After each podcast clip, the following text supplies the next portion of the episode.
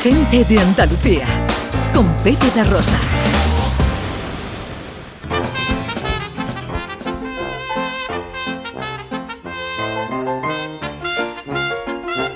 Bueno, y con José Luis Ordóñez concluimos esta segunda hora del programa con un repaso a la historia del cine a través de anécdotas y curiosidades. Pues hoy tenemos otra historia maravillosa eh, con tres protagonistas, con un director de cine, una estrella absoluta del cine y un jefazo, un jefazo de los de Hollywood, ¿no?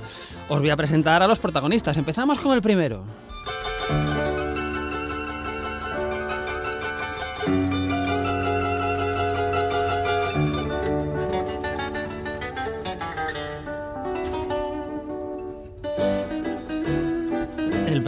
Claro, Orson Welles, secundario de lujo en El Tercer Hombre y uno de los grandes directores de la historia del cine, con Ciudadano Kane, por ejemplo, ¿no? que fue su entrada por la puerta grande, pero también de la radio, ¿no? Eh, fue el, el inspirador, creador, eh, intérprete de su adaptación de La Guerra de los Mundos de H.G. Wells, que provocó pánico en Estados Unidos.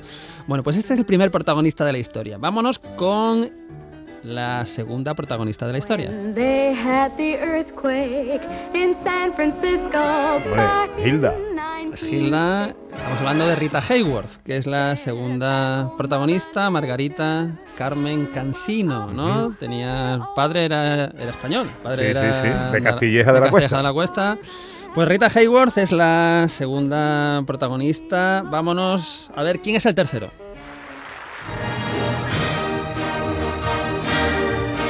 Bueno, pues el, tercero es un señor que se llamaba Harry Cohn y que era un jefazo, pero cuando digo jefazo, pues era. eh, eh, cuando digo jefazo me refiero al cofundador, al presidente y al director de producción de Columbia Pictures Corporation, es decir, de la, de la Columbia, por así decirlo. O sea, un tipo con mucho poder, un tipo peligroso, eh, que probablemente hoy día hubiera acabado donde Harry Weinstein, en el mismo sitio y que estaba obsesionado con Rita Hayworth, ¿no? A la que no pudo conseguir, eh, en el eh, sentido carnal del término, pero que estaba obsesionado con ella, eh, con su pelo largo, ondulado, pelirrojo, en fin, era un tipo con el que había que tener mucho cuidado, pero un tipo con mucho poder y que estaba de- detrás de grandes proyectos, ¿no? ¿Cuándo sucede lo- la historia que vamos a contar? Aquí os dejo una pista. My big brother George, the richest man in town. Hombre, esto me suena mucho. ¿Qué película es esta? Además, esta es la- hicimos una adaptación navideña el año pasado, ¿no? Qué bonita. Bueno, esta película es Que Bello es Vivir, que es una película del año 1946, que es cuando transcurre la historia que os voy a contar. Y la historia que, que os voy a contar, bueno, ¿qué pasa en esta historia? Pues ahora os lo voy a contar. Pues lo que pasa en esta historia es que Orson Welles en 1946 está adaptando a un musical de Broadway nada más y nada menos que La Vuelta al Mundo en 80 días de Julio Verne.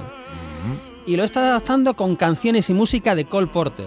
Esta que escuchamos es una de ellas. Es decir, un- es un espectáculo con 30 sets diferentes, con cuatro elefantes mecánicos, con un elefante real en escena, con más de 70 actores.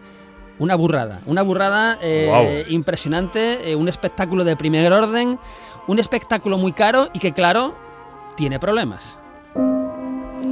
Y el problema es que van a estrenar al día siguiente en Broadway y de repente les confiscan todo el vestuario. Adiós. Todo el vestuario confiscado.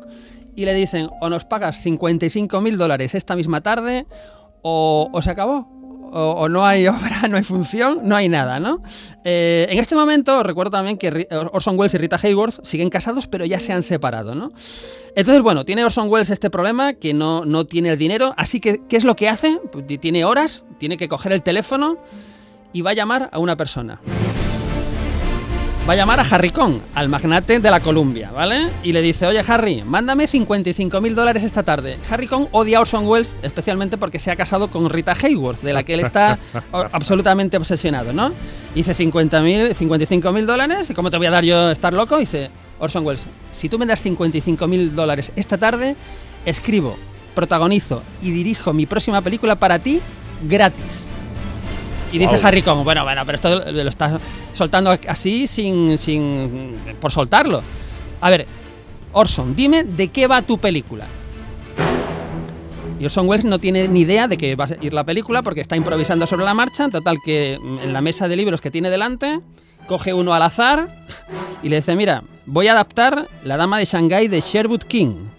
Eh, y, y la hago, la escribo, la protagonizo, la dirijo, pero me tienes que mandar 55 mil dólares esta tarde. Entonces Harry Kong se lo piensa, se lo piensa poco porque es un productor, le gusta ganar dinero y tener al director de Ciudadano Kane haciéndole gratis su próxima película es un chollo. Y dice, vale, Harry Kong dice, vale, Orson, lo hago, pero con una condición.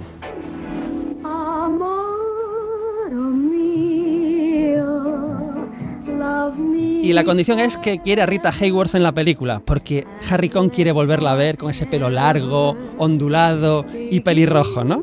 Y entonces, bueno, Orson Welles se ha separado de ella, pero la aprecia, la aprecia como mujer, como actriz, acepta, y entonces van a rodar La Dama de Shanghái. ¿Qué sucede cuando rodan La Dama de Shanghái? Que antes de rodar, Orson Welles decide que ya que va a rodar una película con Rita Hayworth, que por cierto vuelven a estar juntos en el rodaje, Orson Oh, Welles oh, se oh, reconcilia con Rita Hayworth y durante el rodaje vuelven a estar juntos. Pero en último corte de mangas a Harry Kong, Orson Welles decide que Rita Hayworth salga con el pelo corto y rubio platino. ¡Oh, qué ¿Vale? malo! Y Orson Welles y Rita Hayworth logran hacer La Dama de Shanghái, que es una de las grandes obras maestras de la historia del cine. Es decir, esta es una historia un poco de casualidad, de la vuelta al mundo en 80 días, versión Broadway con canciones de Cole Porter.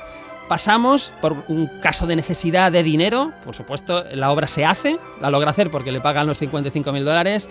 Se logra hacer después una de las grandes películas del cine negro con un look de Rita Hayworth que ha pasado a la historia del cine. La tenemos con el look de Hilda, maravilloso, y la tenemos con el look de la dama de Shanghái, con lo cual, bueno, pues esta es una historia, desde luego, yo creo que irrepetible a día de hoy. ¡Qué chulo!